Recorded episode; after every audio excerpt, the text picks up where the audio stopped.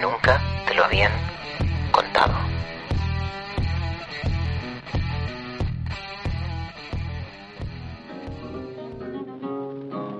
El rey del aire tendió sus alas y fue radiando como el sol que al mundo baña con la proeza de cuatro hispanos Esta voz que escucháis es la de Carlos Gardel dedicando un tango a Ramón Franco Bahamonde, promotor de una de las mayores hazañas de la aviación, la del Plus Ultra. A pesar del tremendo peso del apellido, este otro Franco, Ramón, logró pasar a la historia como uno de los grandes nombres de la historia con mayúsculas. Ramón Franco fue muchas cosas, pero sobre todo fue un aviador, un aventurero excepcional, un político, eso sí, mediocre, en este caso fue diputado por Esquerra Republicana de Cataluña. Fue también un revolucionario contradictorio y sobre todo fue un personaje diferente, de esos que inspiran novelas. Atacó frontalmente a la dictadura de Primo de Rivera, a la monarquía, a su propio hermano. Pero cuando llegó la guerra, se acabó posicionando junto a él, junto a los sublevados, y murió tal como vivió, de forma novelesca, en un enigmático accidente de avión. Digo enigmático seleccionando la palabra, el adjetivo, porque son muchas las voces que han sugerido que el suyo fue un accidente extrañamente oportuno. Hoy vamos a conocer la vida de este otro Franco, que en un primer momento fue mucho más famoso que su hermano, aunque ahora pueda parecer increíble. Y tras este relato, que cada cual juzgue si esas especulaciones sobre su muerte tienen o no fundamento. Así que nos subimos al avión y viajamos a la España de 1926. A contemplarnos, nosotros, todos reunidos, gobiernos y gobernantes, a recabar para España. Estamos en la convulsa España de los años 20, a la que tantas veces hemos viajado en este podcast. El escenario político está, por decirlo eh, de forma sencilla, más que revuelto. El país acumula ya muchos años de huelgas, atentados anarquistas y también el pistolerismo de las patronales. España acaba de vivir una humillación en el llamado desastre de anual en la guerra del Rif de Marruecos. Hay grandes desigualdades sociales, económicas. Es verdad que la sociedad española se benefició de la neutralidad en la Primera Guerra Mundial, pero también es cierto que esa Primera Guerra Mundial benefició sobre todo a las clases altas, a la burguesía, a las clases adineradas, que son las que hicieron negocio largo con el conflicto bélico. Así que, como decimos, hay grandes desigualdades sociales y económicas. Y desde 1923, la dictadura de Primo de Rivera, a quien escuchábamos hace un momento, trata sin mucho éxito de poner orden. La futura guerra civil es aún algo inimaginable, pero se fragua ya la división de posturas políticas, de quienes creen en la revolución, quienes apuestan por la mano dura. Pasan los años y nadie parece tener una receta para mejorar la situación del país. Las consignas comunistas tienen un éxito considerable entre los obreros que luchan por sobrevivir, con salarios, como decimos, pues muy justitos, exiguos y con condiciones bastante mejorables, por decirlo suavemente.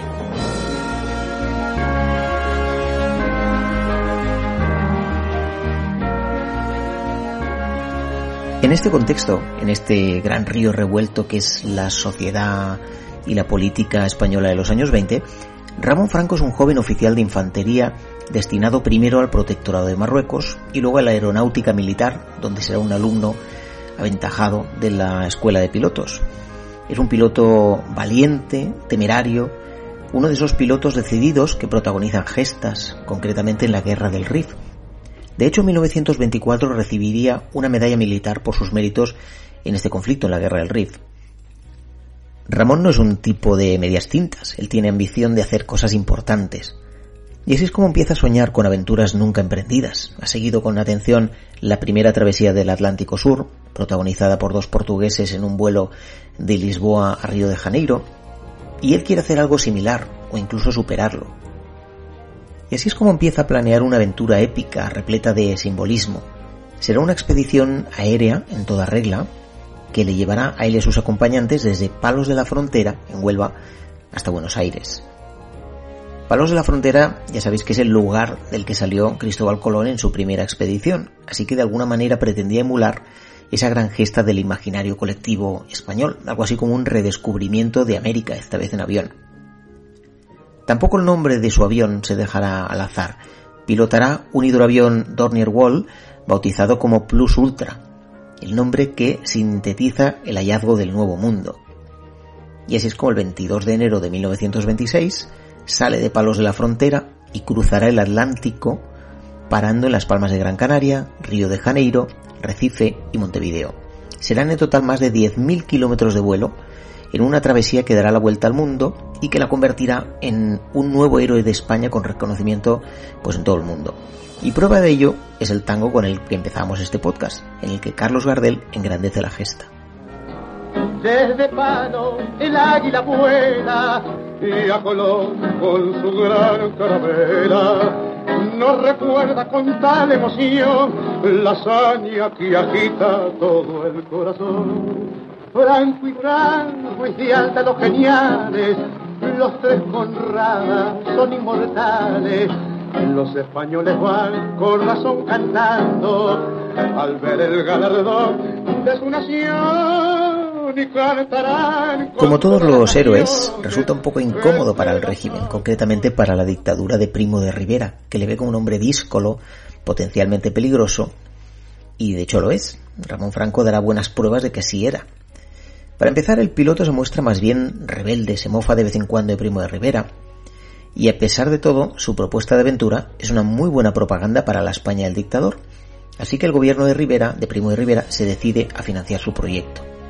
La aventura pues estuvo un éxito. El comandante Ramón Franco pilota el Plus Ultra, como hemos dicho, y como se esperaba, él alcanza los objetivos em, con los que convenció a Primo de Rivera para iniciar su aventura y cruzar el Atlántico. Lo hará acompañado, por cierto, de su tripulación, formada por el capitán Julio Ruiz de Alda, del que luego hablaremos, el teniente de navío Juan Manuel Durán y el mecánico Pablo Rada. El problema, el problema de esta aventura, porque hemos empezado por el final, el problema viene en la mitad, cuando llega a Sudamérica. Primo de Rivera ordena al piloto que no pase por Uruguay, ya que desde este país se han dirigido críticas a su dictadura. Pero Ramón Franco desobedece y se da un baño de masas, lo cual os podéis imaginar que no le gusta nada al dictador. Ya es el español del momento, el más internacional quizá en los años 20, y desde España también su hermano Francisco, cuatro años mayor, observa las hazañas de su hermano pequeño con cierto reparo. Él es militar de carrera, como Ramón, pero a diferencia de él, Francisco es disciplinado, adepto al régimen. También se ha ganado además una fama de combatiente duro, incluso de oficial despiadado, como luego se demostraría. Así que ambos han iniciado una carrera mm, militar y pública meteórica, pero como podéis ver en sentidos muy diferentes. Y volviendo a Ramón y a su gesta transatlántica, una vez concluida, quiere volver triunfal a España con su avión, pero Primo de Rivera le devuelve la primera. Le dice que quiere ponerle en vereda, bueno, esto no se lo dice, sencillamente lo ejerce y esta vez se lo impide. Ordena regalar el avión, el Plus Ultra, a Argentina y, de hecho, sigue allí. Y los aventureros tendrán que volver vía marítima. Cuando Ramón Franco y su expedición llegan a España, a pesar de todo son recibidos como auténticos salvadores de la patria. Porque por mucho que no le haya gustado a Primo de Rivera, la verdad es que en la población estos em, pormenores no han llegado. Incluso el rey Alfonso XIII está allí para aplaudirles. El que no aparece os podéis imaginar que es primo de Rivera, que le da plantón para demostrar quién manda. Y al cabo de unos días, Ramón tiene ocasión de devolvérsela. Esta vez es primo de Rivera quien quiere recibirle en Jerez de la Frontera, que para algo es su ciudad natal, pero el piloto se niega a ir. Así que ya veis que también Primo de Rivera eh, no era en realidad un, dictador muy temible, o es que Ramón Franco se veía a sí mismo lo suficientemente fuerte, o probablemente una suma de las dos cosas. A lo largo de los meses, el ego de Ramón sigue creciendo a la vez que crece su fama, y eso empieza a producir los primeros enfrentamientos serios. El primero llega cuando Argentina anuncia que su proveedor para el correo con Europa será la aviación francesa. Y Ramón Franco, que tiene muy presentes los elogios recibidos en Argentina, donde es prácticamente un héroe también como en España, pues Ramón afirma públicamente que el embajador español en este país es un incompetente. Esto cabrea a Primo de Rivera, que empieza a estar harto de ese piloto al que considera un engreído, y ordena arrestarlo. No será, por cierto, la única vez que pasará por prisión, luego lo veremos, pero una vez más, más el rey le echa un capote y apacigua los ánimos de todos sacándolo de la cárcel. No creáis que Ramón se calma tras la experiencia. Él es un hombre de acción y tiene un nuevo proyecto, que esta vez es dar la vuelta al mundo en un hidroavión mucho más grande que se llamará Numancia, símbolo de la resistencia, como sabéis. Ya veis que él era todo un artista del marketing, Ramón. Eh, sabía bautizar los proyectos, sabía cómo venderlos bien, de manera que no solo eh, ideaba grandes gestas, sino que se esforzaba también en darles el formato necesario para venderlas. Primo de Rivera se ve obligado a favorecer este nuevo deseo de su rival, quizá con la esperanza de que desaparezca, o se lo trague la tierra o el mar, y la cosa al principio no le sale mal, porque es que es un fracaso. El hidroavión tiene problemas técnicos y la aventura, lo que iba a ser la gran vuelta al mundo en Numancia, pues queda en poco más que un intento. Esto resta crédito a Ramón Franco, pero ya habréis deducido que la tenacidad era una de sus virtudes, así que pronto vuelve a la carga. Su nuevo proyecto es ahora un vuelo de ida y vuelta a los Estados Unidos. Esta es una historia que casi casi podríamos decir que es cómica, dejo que sea eh, un fragmento del documental que Canal Historia le dedicó a Ramón Franco para que entendáis cómo fueron los acontecimientos. Mientras Franco prueba el Dornier 15, en Cádiz se construye una réplica, el Dornier 16, y el gobierno le ordena que vuele con el aparato español. Franco, Ruiz de Alda y Gallarza, convencidos de que el avión gaditano no está a punto, cambian las matrículas. Prometen no desvelar jamás el cambiazo y deciden volar con el Dornier 15 disfrazado de Dornier 16. El 21 de junio de 1929 despegan en Murcia seguros de que brindarán bajo la Estatua de la Libertad. El pronóstico de meteorología había sido eh. No se les dijo que iban a tener un viento de, eh, de cola muy favorable, entonces el avión adquiere una gran velocidad y sobrepasan las Azores sin poder amenizar y reabastecer de, de, combustible. Cuando el combustible se acaba, se ven obligados a posarse en mitad del Atlántico. Con la radio averiada, nadie sabe dónde están ni lo que les ha pasado. El caso es que los aventureros desaparecen y se teme por sus vidas. Al cabo de ocho días se les da por muertos. Primo de Rivera respira tranquilo, agradeciendo a Dios que por fin haya atendido sus plegarias, pero no, Finalmente se les encuentra, sanos y salvos, perdidos en medio del océano, así que no solo vuelve Ramón, sino que su leyenda se hace más y más grande. Ya en España, Primo de Rivera le reprende incluso delante del rey y hace, además, que un tribunal militar le expulse de la aviación. Pero os podéis imaginar lo que pasa, ¿verdad? Exacto, pues que Ramón Franco se hace todavía más fuerte. La verdad es que fueron también algunas rencillas, aparte de que efectivamente desde el punto de vista objetivo había cometido faltas graves, yo creo que fueron las rencillas también internas ahí. Y su rebeldía y su... Era un hombre incómodo. Es la voz de Joaquín Leguina, biógrafo de Ramón Franco, corroborando eso que ya hemos oído en alguna ocasión o que ya hemos tenido ocasión de comprobar, que es que el piloto es como esa avispa en el coche que uno nunca consigue expulsar. Ahora la casa de Ramón Franco se convierte además en una especie de sede no oficial de la oposición. Y el piloto se convierte así en un elemento muy activo también de la oposición. Para empezar, flirtea con la masonería.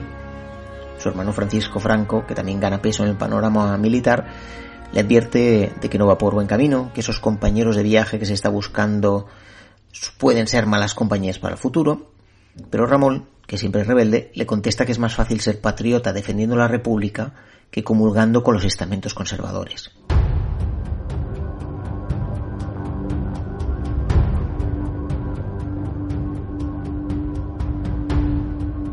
La relación entre los dos hermanos es un buen símbolo de esa famosa España dividida. De hecho, la cosa va peor.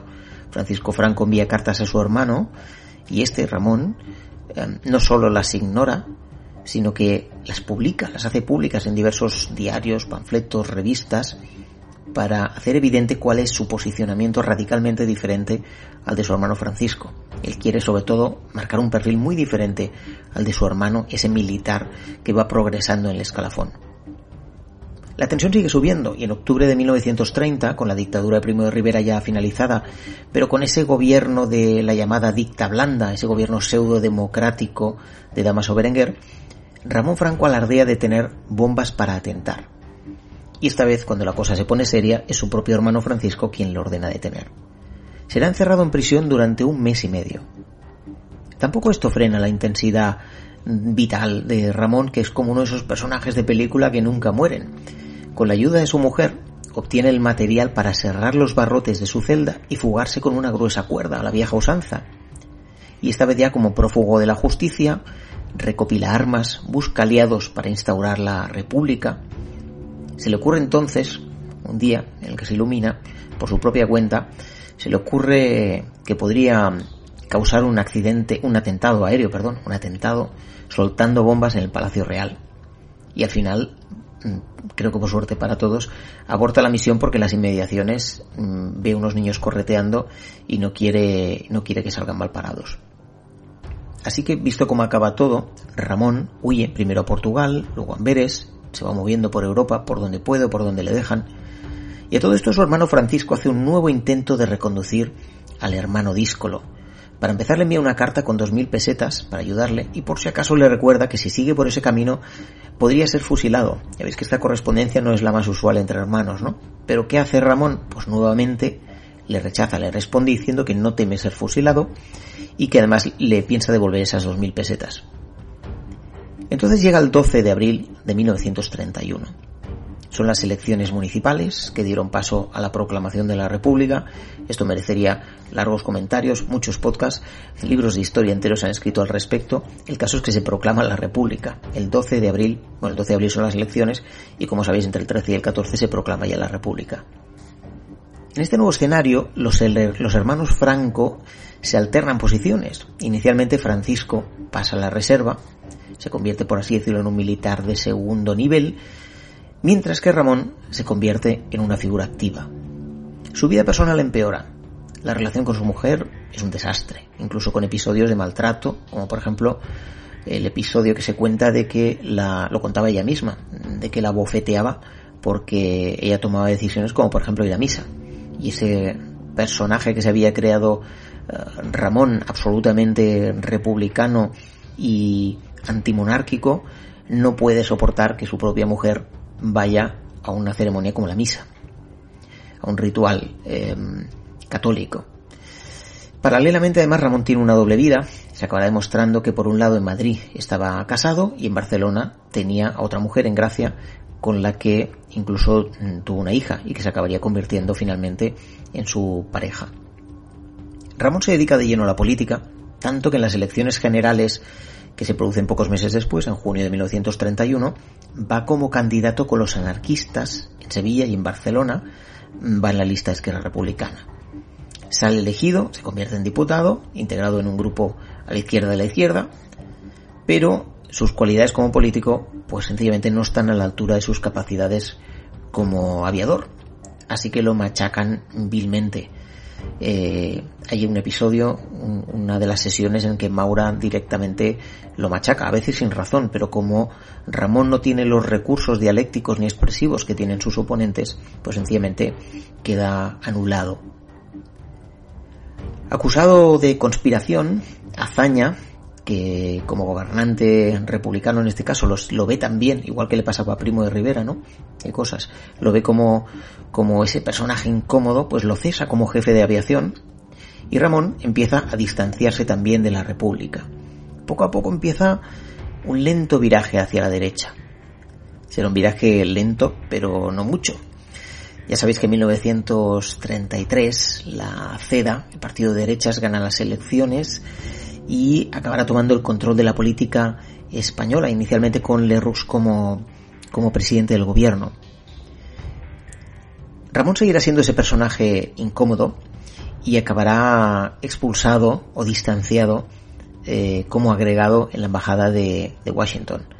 De manera que a miles de kilómetros de distancia no podrá convertirse en ese obstáculo que fue por igual para Primo de Rivera, para Francisco Franco e incluso para Azaña o Lerroux. Todo el mundo lo quiere a cierta distancia. Y allí, desde la distancia, poco a poco se va reconciliando con su hermano. Y cuando finalmente se produce el alzamiento, en 1936, Ramón acaba por tomar partido por él, por Francisco Franco, por los sublevados. Se cuenta que se acaba de decidir cuando se entera de que su compañero de aventuras, Julio Ruiz de Alda, de quien hemos hablado antes, hemos mencionado su nombre, ha sido asesinado por los republicanos en la cárcel, a sangre fría, en esos primeros tumultos que se producen en julio del 36 después del alzamiento militar.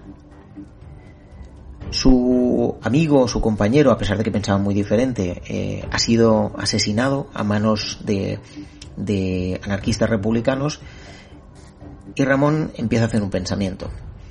Piensa que quizá no era ese el bando en el que él quería militar, que quizá esa gente no le representa como él quería que se le representara. En fin, empieza a verle las costuras a, ese, a esos ideales que tanto había querido defender y que a la práctica empieza a verse que no son tan fáciles de, de, defender, no como él pensaba, o no de la manera que él quería, ¿no? Y Franco, quiero decir, Francisco Franco, le asciende a teniente coronel, le pone al mando de la base aérea de Baleares, y allí, pues ya os podéis imaginar, pone cierto orden, consigue más o menos ser disciplinados, disciplinado, pero no se conforma con uh, un puesto de mando, él quiere pilotar, él sale en misiones. De hecho, está decaído de ánimos en esta época, estamos hablando ya del año 1938, pero en todo caso, con depresión o no, con más o menos ánimos, está eh, en el momento clave de la guerra civil al lado de los sublevados, al lado de su hermano Francisco, con todas las diferencias que habían llegado a tener. El 28 de octubre de 1938 sale de Pollensa en una misión con el objetivo de bombardear Valencia. Va cargado en su avión con mil kilos de explosivos. Es un día de mal tiempo, pero como suele decir, en la guerra no hay mal tiempo. ¿Y qué ocurre? Que en esta fatídica misión el viento sopla con fuerza y borrascas, pero en esta misión Ramón Franco encontrará finalmente la muerte. Hay quien ha querido ver en esta muerte un asesinato, sabotaje, incluso un suicidio. Esta última teoría no parece tener mucha base. Ahora bien, ¿es posible que sabotearan su avión? Su propia hermana Pilar, a la que ahora escucharemos, aseguró en los años 80 en una entrevista que le habían matado los masones. Según ella, Ramón tenía información delicada sobre ellos y estaba amenazado de muerte porque consideraban que los había traicionado. Él siempre, como estaba amenazado por los masones, porque estaba escribiendo un libro muy interesante que se llamaba La burla del grado 33, pues los masones lo amenazaban siempre, que lo iban a matar y lo iban a matar, como él lo sabía. Pues antes de tomar el avión, siempre iba me, media hora antes a registrar el avión, lo miraba todo para que no estuvieran los tornillos sueltos, no hubiera una bomba ni nada. Y el día que se mató, pues estaban ya, les mandaron que fueran a, a Valencia a desmontar los cañones porque al pasar por allí los barcos de nuestra escuadra pues les estorbaba que estuvieran tirando. Y entonces ya dieron Hay otras declaraciones, las del también piloto Rodolfo Bay, que voló el mismo día que Ramón Franco, que salió en, esa misma expedición para bombardear Valencia, en otro avión, en la que aseguraba que aquel día fatídico ocurrió algo extraño. Justo cuando estaban a punto de subir a sus respectivos aviones, recibieron la orden de cambiar de avión. Todo esto según el relato de, eh, de Rodolfo Bay en una entrevista que concedió muchos años más tarde, en 1999, cuando digamos que ya no tenía mucho que perder, ¿no? Les dicen que cambien de avión, pero mmm, solo los pilotos, no las tripulaciones. Es decir, según explicaba Rodolfo Bay, um, él voló en el avión de Ramón y Ramón en el suyo. Estas declaraciones, como digo, son del año 1999 y son por lo menos inquietantes, por lo menos para tenerlas en cuenta. Y aquí surgen muchas preguntas, claro. ¿Por qué les hicieron cambiar de avión? ¿Quién lo ordenó? ¿Por qué? ¿Estaban detrás realmente los masones, como se ha insinuado? ¿Estaba detrás quizás su propio hermano Francisco, que le resultaba incómodo? En fin, muchas preguntas que surgen ahora y que difícilmente van a encontrar una respuesta a pesar de las mil hipótesis que se han formulado. El mismo Rodolfo Valle aseguró, sin muchos pelos en la lengua, que para él se trató de un sabotaje. Ahora ya es tarde para confirmarlo, pero en opinión de este piloto, su compañero, aquel 28 de octubre de 1938, murió víctima de un sabotaje sin duda. Lo que sí sabemos, y no sé si esto es importante o anecdótico, es que Francisco Franco no acudió al entierro de su hermano.